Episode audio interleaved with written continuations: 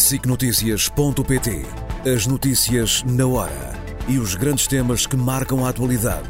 Informação em primeiro lugar, no site e na app. Os programas, as reportagens, os espaços de opinião. Tudo em SICNotícias.pt.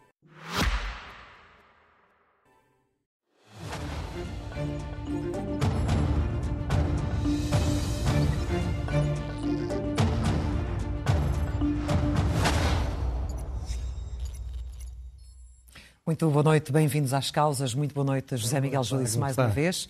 Muito bem, muito obrigada. Hoje quero abordar eh, com mais profundidade a tendência, chamemos de crescimento dos partidos populistas e radicais, nomeadamente na Europa, e aliás até considera que as eleições da Madeira ajudam a dar atualidade É. a, este, a este tema de que vai tratar. Eu já tinha pensado tratar disto, independentemente dos resultados das eleições da Madeira, mas isso ajudou.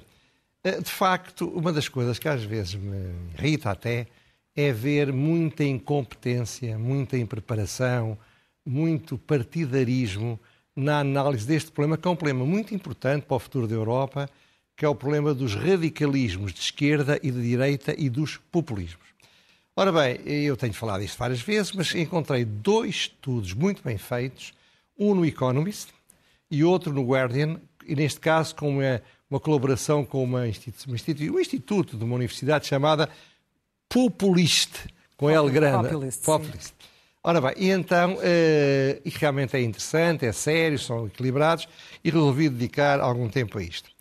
O tema é tanto mais importante quanto daqui a nove meses é o parto das eleições europeias e, portanto, vamos ter os partidos populistas, os partidos radicais de direita e de esquerda a, a- a tentarem, como é natural, crescerem. Ora bem, o que se passa, e há que dizê-lo, há um grande crescimento dos partidos radicais. Uh, repare, neste momento, em sete países da União Europeia, partidos radicais, sobretudo de direita, estão no governo. E alguns até têm o Primeiro-Ministro.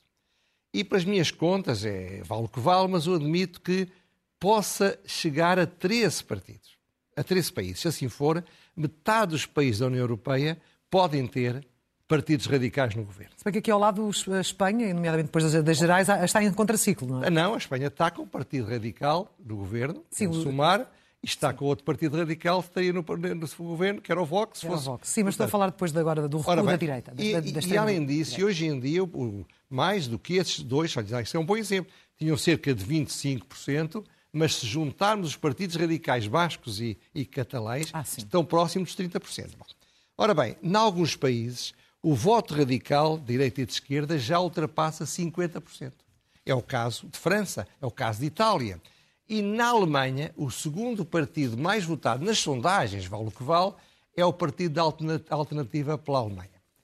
O crescimento dos radicais, e vamos ver um gráfico exatamente feito pelo Populist, eh, desde, 19 desde 1992, 93 até 2020 e tal, eh, é que se passou de 13% para 33%. E o que é curioso é que os radicalismos populistas ou não de direita e os radicalismos populistas ou não de esquerda são têm crescido mais- muito mais a direita do que a esquerda. Portanto, ali a azul temos A, a direita a direita, e a vermelho a esquerda. a esquerda. E, e os brancos são os populistas, que é difícil classificar como partidos radicais de direita ou radicais de esquerda, mas são na mesma populistas. Ora bem, o que se passa é que com a crise económica é que estamos a viver, com a acentuação das desigualdades nas sociedades, com os muito ricos e os muito pobres, com a, a crise das classes médias e a perda de horizonte, com a imigração incontrolada que chega de todo lado e que está, evidentemente, a ter respostas de partidos que eram muito pouco radicais, que são hoje em dia, nesses países, às vezes mais exigentes, mais duras do que, do que pedem partidos radicais onde não têm o problema. Com a guerra nas fronteiras, a tendência é para o crescimento destes partidos radicais. Portanto, vale a pena analisar este problema com cautela e não cairmos na armadilha de pensar que radicais são os de direita e não são os de esquerda. Não. Os radicais são os de esquerda e de direita até por uma razão. Cada vez mais é claro que a transferência de voto de um partido radical para outro, de esquerda para a direita ou de direita para a esquerda, é maior do que de um partido radical para um partido moderado. Ah, sim? Sim, sim, não há dúvida. Por uma razão simples, porque são os que chamo os irmãos inimigos. Repare, grande parte do crescimento do Chega é de votantes que estão contra o sistema político, que se reviam, por isso, em partidos de extrema-esquerda. Segundo, outra característica. Mas em Portugal, deixe-me só interromper, em Portugal não, não, temos muito essa, essa imagem de um partido, de um votante num, num Chega, ou por exemplo num Bloco de Esquerda, considera, considera ser da esquerda radical, haver ali uma transferência não, não confundo, de votos mais facilmente de um partido moderado para, para os extremismos? Não os militantes, e aí tem razão, com os votantes indiferenciados. Ainda hoje no, vinha, vinha num táxi para uma reunião e o motorista me dizia que estávamos a falar destas coisas e disse, ah, tem razão, eu tenho bastantes amigos que votavam no Bloco de Esquerda e no PC e agora votam no Chega. No Chega. Portanto, em meios populares isso acontece. Terceiro, os radicais de direita estão a crescer mais que os de esquerda nesta conjuntura. E outra tendência que vai aumentar é que os partidos radicais de direita cada vez mais estão a apresentar propostas que há não muito tempo seriam consideradas propostas de esquerda. Não é por acaso que a Marine Le Pen é o Partido Operário de França. Bom, agora, claro que o que é também importante é frisar que não é possível ter uma visão unida, igual, de todos estes países, Sim. como se tudo fosse igual. Tudo é diferente. Cada um tem as suas especificidades. Até porque a cultura dos países, o passado, as, as tradições, um conjunto de outros fatores fazem com que haja enorme diferença uns para os outros. Eu lembrei-me de elencar, cada caso é um caso, lembrei-me de elencar alguns exemplos de coisas que fazem diferença. Por exemplo, países que há menos de 40 anos, ou há 40 anos, viviam em regimes totalitários de esquerda. Ou pa países que viviam em regimes ditatoriais de direita. A história é diferente. As consequências são diferentes. Países que não têm problemas de fronteira e também não têm problemas de nacionalidades internas, de idiomas diferentes e partidos que têm. Países que têm. Países onde o catolicismo mais organizado, mais, entre aspas, com todas as aspas, mais totalitário e partidos luteranos ou protestantes com mais liberdade de religiosa natural também é diferente. Partidos, países mais centralizados ou menos centralizados. Ou ainda, partido, países que têm muita imigração africana ou muita imigração muçulmana e países que não têm. Uhum. Países que têm muita proteção social ou países que não têm. Países onde o sistema eleitoral favorece a, a disseminação dos partidos pelo espectro político ou partidário e partidos, países que têm um sistema eleitoral que dificulta essa afirmação. Sim. Ora, basta, podia dar mais exemplos, mas todos esses exemplos demonstram que é difícil estar a juntar tudo no mesmo saco. E mais, esses partidos estão em fases diferentes da sua própria evolução. Porquê? Porque todos estes partidos, todos os radicalismos desde o século XIX têm a mesma característica. Começam muito radical, muito revolucionários, muito hostis ao sistema que esteja instalado, seja ele qual for, vão crescendo com base no descontentamento e quando chegam a uma certa percentagem do voto, têm uma tendência para se moderar, para poderem entrar no jogo político que afinal aspiram. Uma normalização. Uma normalização. Mas isso também tem um risco, porque pode ter um impacto negativo depois entre os votantes que se sentem de alguma forma defraudados. É verdade. Mas repare o caso do Chega. O Chega fez o seu, o seu fundo de comércio, o seu negócio, entre aspas, sendo o partido que critica o, o, o excesso ou aquilo que são o anti-ciganos.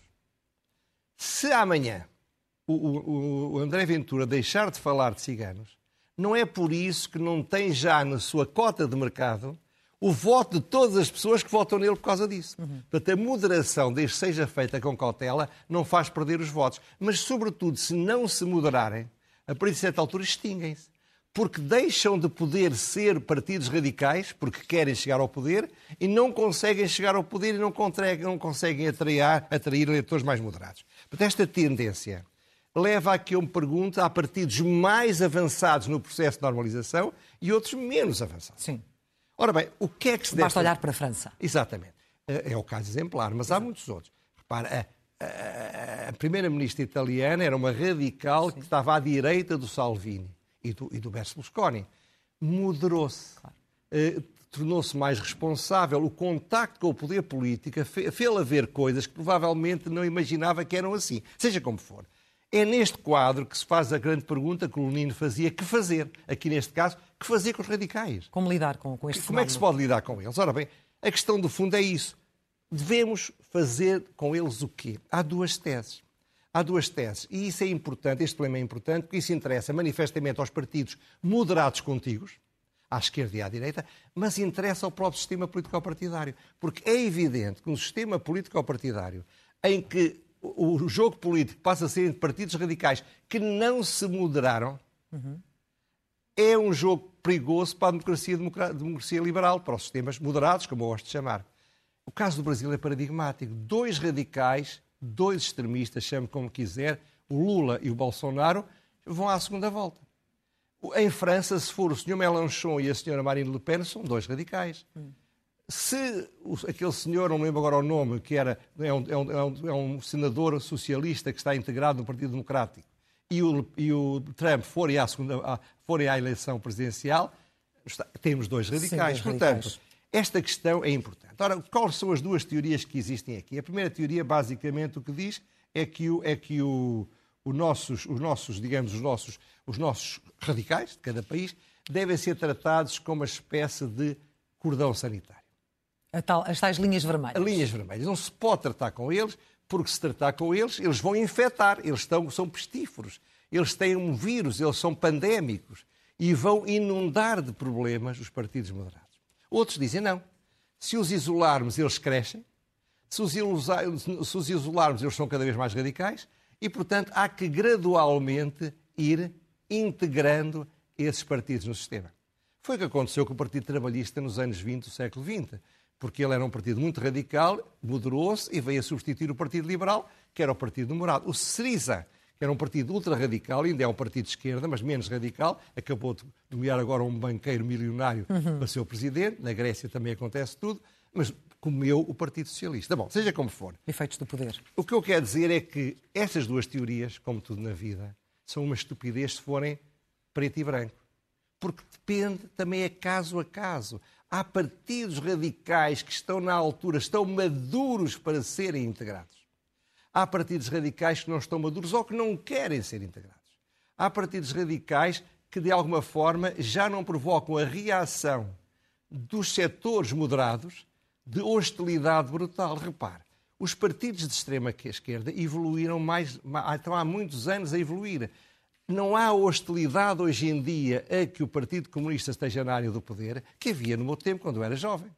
Aliás, os cordões sanitários que agora se fazem para a direita faziam-se para a esquerda. O Partido Comunista Italiano teve 30 e tal anos, quase 40 anos, até se extinguir, chegou a ter 30 e tal por cento do voto, veja lá, e nunca entrou no sistema político e nunca o deixaram entrar. Falou do Partido, do partido Comunista, mas poderia falar também do Bloco de Esquerda e, no entanto, tivemos um só acordo que, só que o problema é parlamentar. Que, porquê, é que, porquê é que isto é, é, bem, essa solução pode acontecer, mas em primeiro lugar, para ter vantagens e não inconvenientes, é preciso que os radicais, quando são convidados, se moderem.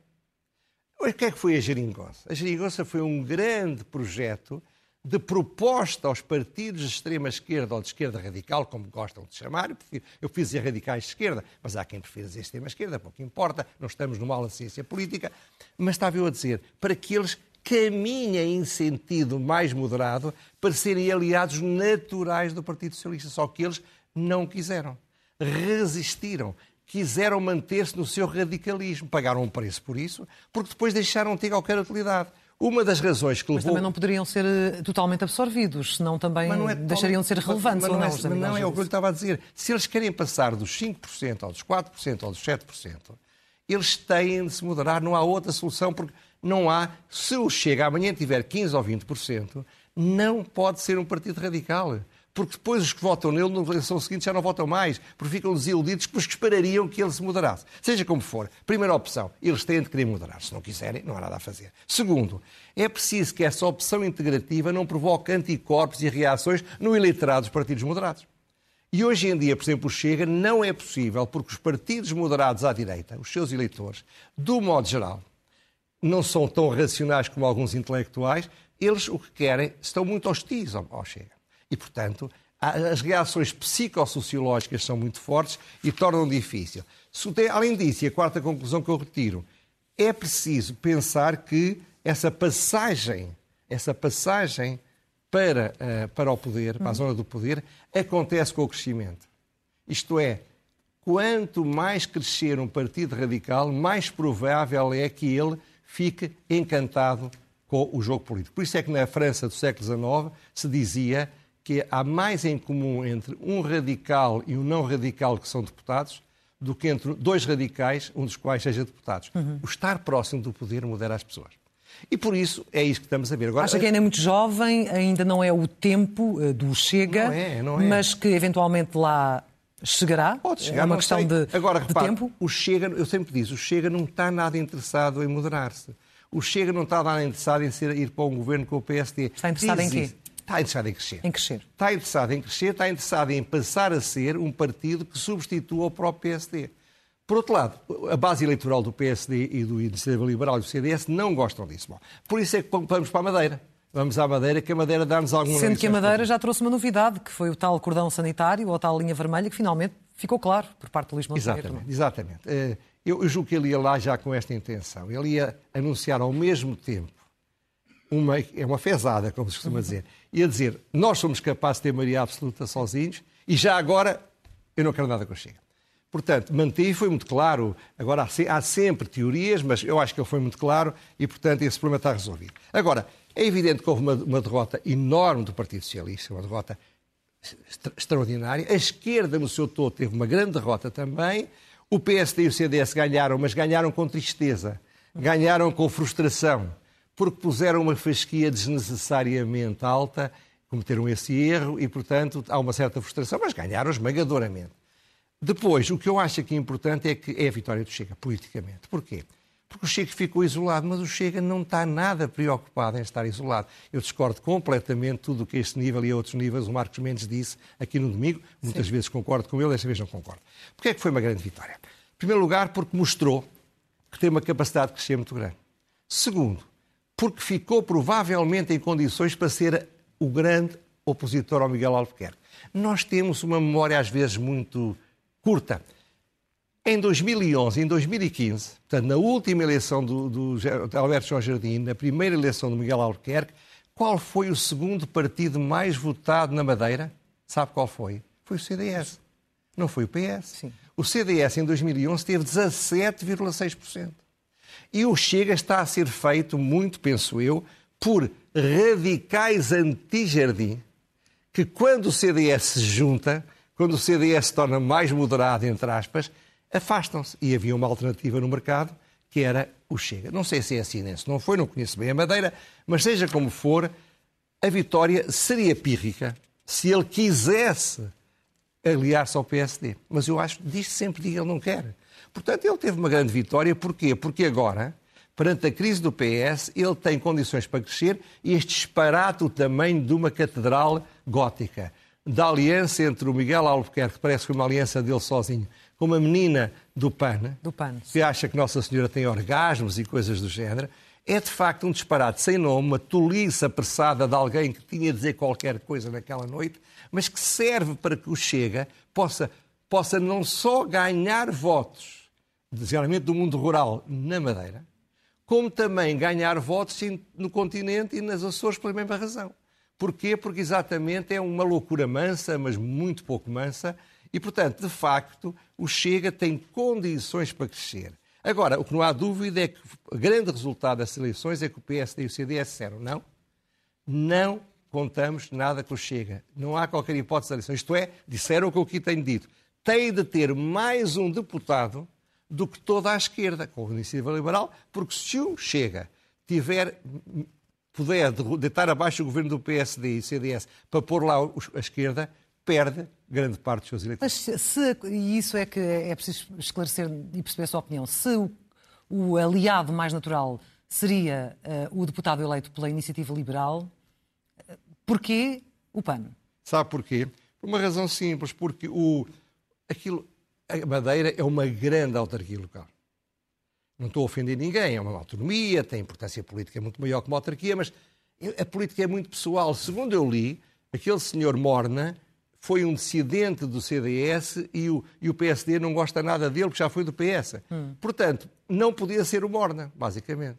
Eu acho que foi isso. Portanto, foi a alternativa mais fácil. Mas deixe-me colocar outra questão, antes de avançarmos para o elogio, que é eh, o objetivo político de André Ventura certamente era roubar mais votos ao PSD. Isso acabou politicamente por não, não conseguir e daí uh, ser considerada uma derrota política nesse contexto. Não acho, não acho nada. Uh, eleitoralmente teve obviamente essa conquista de deputados, mas se os resultados tivessem sido diferentes, se a coligação PSD-CDS precisasse de mais três ou quatro deputados para garantir essa maioria parlamentar, acredita mesmo que não haveria um acordo com o não Chega? Haveria, acredito. Não tal havia. como houve não, nos Açores. Exatamente pela mesma razão, repare.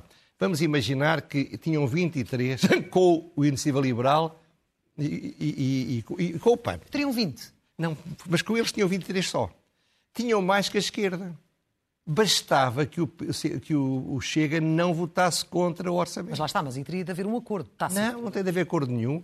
É, é, pró, pró Chega era devastador na sua estratégia de crescimento levar para o poder os socialistas. Nesta fase, pelo menos. Não estou a dizer que daqui a três ou quatro anos seja diferente. O que eu digo é que o grande ensaio que eu gostaria de ver fazer na Madeira era um governo de minoria da direita moderada, com mais deputados do que a esquerda, moderada e radical, que colocasse o Chega no problema de ter de abster-se ou apoiar um governo ou criar uma crise política que ia ter como resultado o que está a ter em Espanha. Lembra-se do que eu disse aqui. Se houver eleições está aprovado, todas as sondagens o dizem, o Partido Popular iria ter maioria absoluta, provavelmente, uhum. sozinho. Uhum. Isto é, a seguir, as pessoas vão votar no, no partido que pode ganhar, afastando-se um partido radical que não é suficiente para fazer ganhar. E aqui também já teve essa linha de pensamento no, noutros, eh, noutras causas, eh, colocando a hipótese de o PSD ou a, a direita moderada, o PSD vencer as eleições no, no futuro, mesmo sem recorrer ao Chega. Exatamente. O Chega se sentiria condicionado de alguma forma é depois verdade, é para se manter ao lado da, da direita no Parlamento. Vamos às rubricas, Vamos começando pelo elogio.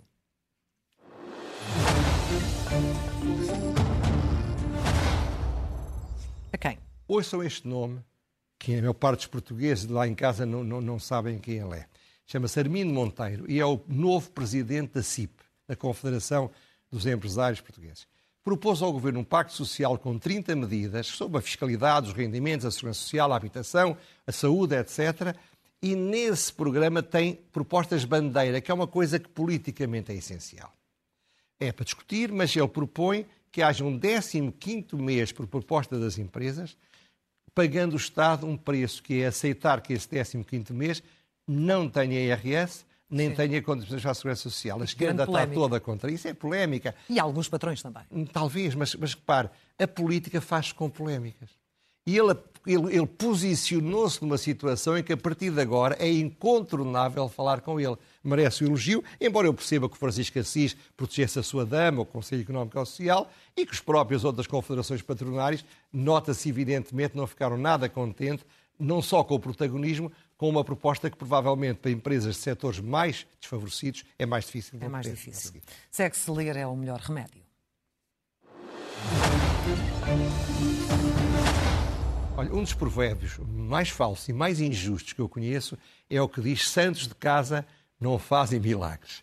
E eu lembrei-me disto quando resolvi falar e propor a leitura de dois livros de dois homens desta casa, eh, que são o José Milhazes e o Nuno Rogério. Por coincidência, ambos publicaram um livro.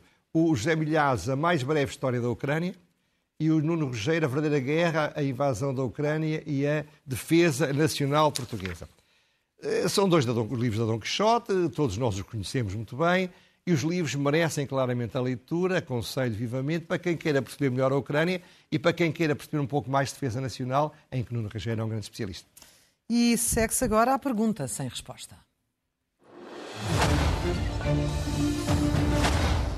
Ora bem, há muitos meses eu trouxe aqui, deve-se lembrar, um escândalo que existe, que é os conservadores de registros, por razões que não poderia explicar, expliquei há muitos meses, estão a ganhar mais, muitos, menos muitos deles que os seus subordinados. Não foi há muitos meses. Já foi há meses. Foi, foi há algumas semanas. Mas não, não, não, não, isso foi o Marcos Mendes é que falou há semanas. Não, não, foi consigo. Não, não já falei há meses, não, já foi há meses. Foi, foi talvez em dezembro, assim. não interessa, mas talvez tenha voltado a falar. Falou, bom, falou. Bom, ok. Mas seja como for, esta, solução, esta questão, uma questão não é um problema de reivindicações laborais, é, é um problema de uma situação de uma total e absoluta injustiça.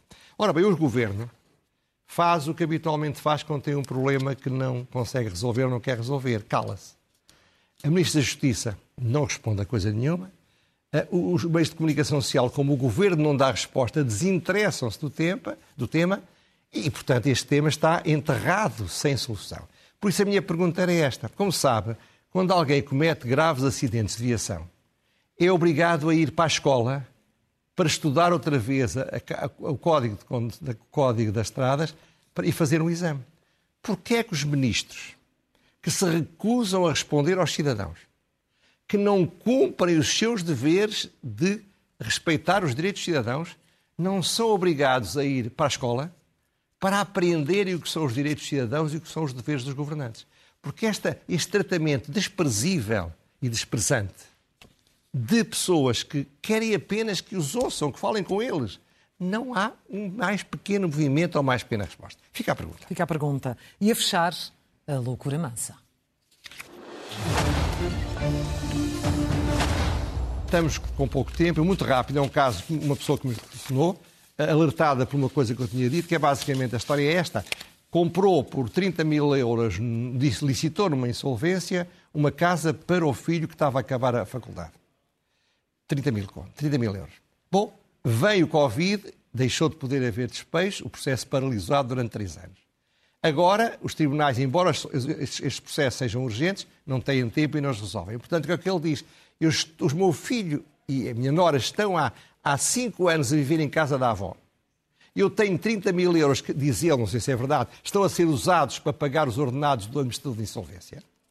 E uma senhora que há 15 anos não paga a renda de casa está tranquilamente instalada sem que nada lhe aconteça. Isto não tem nada a ver com mais habitação mas é uma loucura que o sistema judicial português, quando se fazem leis, não se perceba que as leis abstratas em geral são mais para soluções concretas em que não tem nada a ver com a Covid. E, portanto, é algo que realmente não devia acontecer neste país. E ele diz-me, no e-mail que mandou, que conhece muito mais casos semelhantes. Mas não, não aparecem, não são, não são, não são os, os arrendatários, ninguém, ninguém desliga e tardam a ser solucionados. São Miguel Júlio, ficamos por aqui. Voltamos a encontrar-nos na para próxima terça-feira. Muito obrigado. Mais umas causas. Boa noite. Já a seguir vamos para intervalo e depois está de regresso a edição da noite com a Ana Patrícia Carvalho. Boa noite.